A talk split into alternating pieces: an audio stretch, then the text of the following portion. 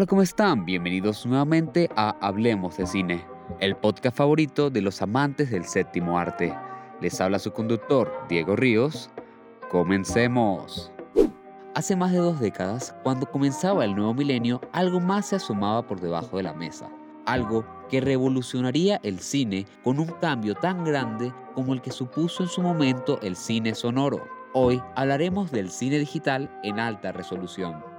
El cine digital surgió durante la década de los 90, de parte de ciertos cineastas que vieron en el video digital una herramienta para contar sus historias, pero contando con una calidad estándar no era lo suficientemente buena para poder ser reconocida por la industria cinematográfica. No fue hasta que el grandísimo director George Lucas se propuso crear una revolución cinematográfica a partir del cine digital, grabando Star Wars 2, el ataque de los clones, enteramente en formato digital, con la primera cámara de alta definición.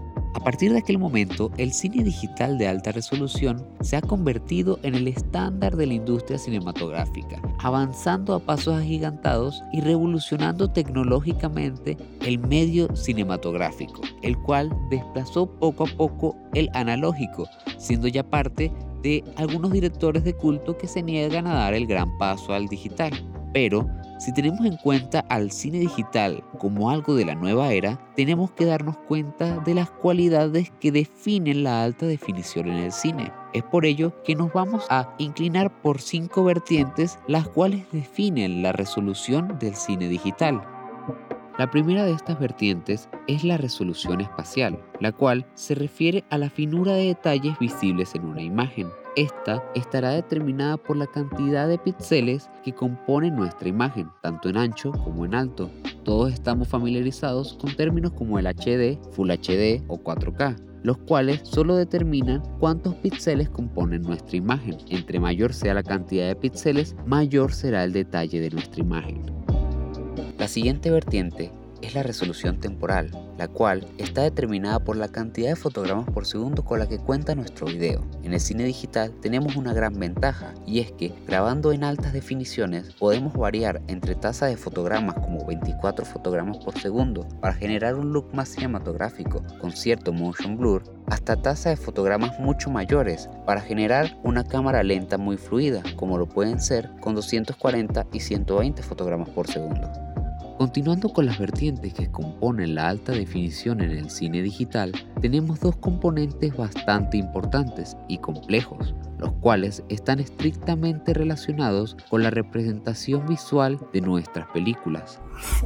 El rango dinámico está determinado por la capacidad de cualquier medio, bien sea el ojo humano o en este caso de una cámara, de captar y registrar una variedad de tonos determinados por la cantidad de luz, desde zonas muy oscuras hasta otras muy iluminadas. Las cámaras digitales han evolucionado muchísimo en este aspecto, pasando de representar alrededor de 5 pasos de rango dinámico hasta casi 16 pasos hoy en día, tratando de emular el grandioso rango dinámico adaptativo del ojo humano. Esto en nuestras cámaras de cine actuales, lo cual nos ayuda a representar de una forma más fiel nuestras películas. Por otra parte, tenemos el espacio de color, el cual es un sistema de interpretación del color que toma como referencia el espectro de luz visible, determinando la cantidad de colores que en este caso componen una señal de video. En el cine digital se ha avanzado desde un espacio REC 709 que ocupaba alrededor del 35% del espectro hasta el actual REC 2020, el cual pretende ser el estándar y que alcanza casi el 76%, generando una mayor riqueza y definición en el color. Aunque tenemos que tener en cuenta que estos espacios de color están destinados a la distribución, puesto que hoy en día al momento de grabar se usan espacios de color incluso mayores al del ojo humano.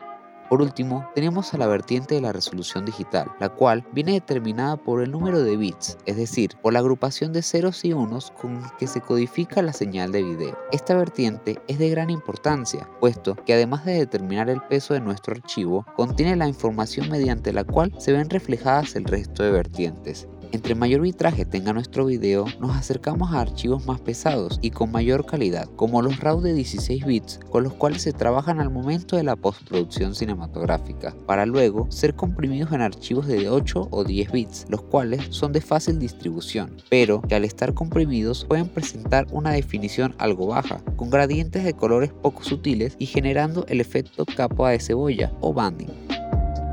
Ahora ya conocemos un poco más de aquellas características que componen la alta definición en el cine digital, características que han evolucionado y continuarán evolucionando a lo largo de los años, conjunto a la mejora de los sensores de formato completo y de nuevas innovaciones que sigan creando mayor versatilidad a la hora de contar nuestras historias. Por ahora, esto es todo. Me despido con un fuerte abrazo libre de COVID y les deseo mucho cine. Hasta la próxima.